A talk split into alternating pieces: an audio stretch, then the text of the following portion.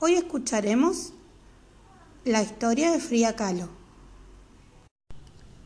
Había una vez una niñita llamada Frida que vivía en una casa azul brillante en la Ciudad de México. Al crecer, se convertiría en una de las artistas más famosas del siglo XX, aunque por varias razones estuvo a punto de no llegar a ser adulta. Cuando tenía seis años casi muere de polio. La enfermedad le dejó una cojera permanente, pero eso no le impedía jugar, nadar y pelear como el resto de los niños. Luego, a los 18 años, sufrió un terrible accidente de autobús en el que otra vez estuvo a punto de morir.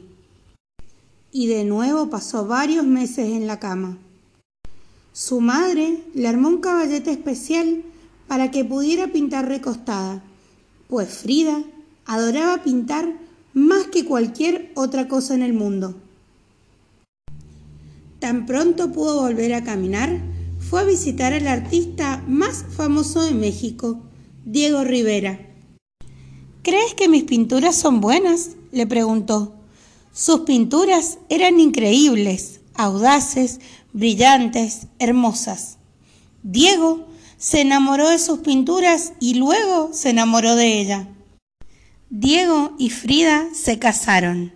Él era un hombre alto, robusto, que usaba un sombrero de ala ancha.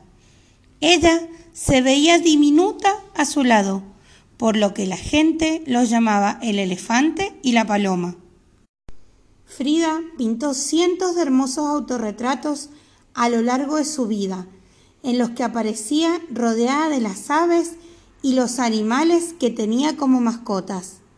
La casa azul brillante en la que vivía sigue existiendo tal y como ella la dejó, llena de color, alegría y flores.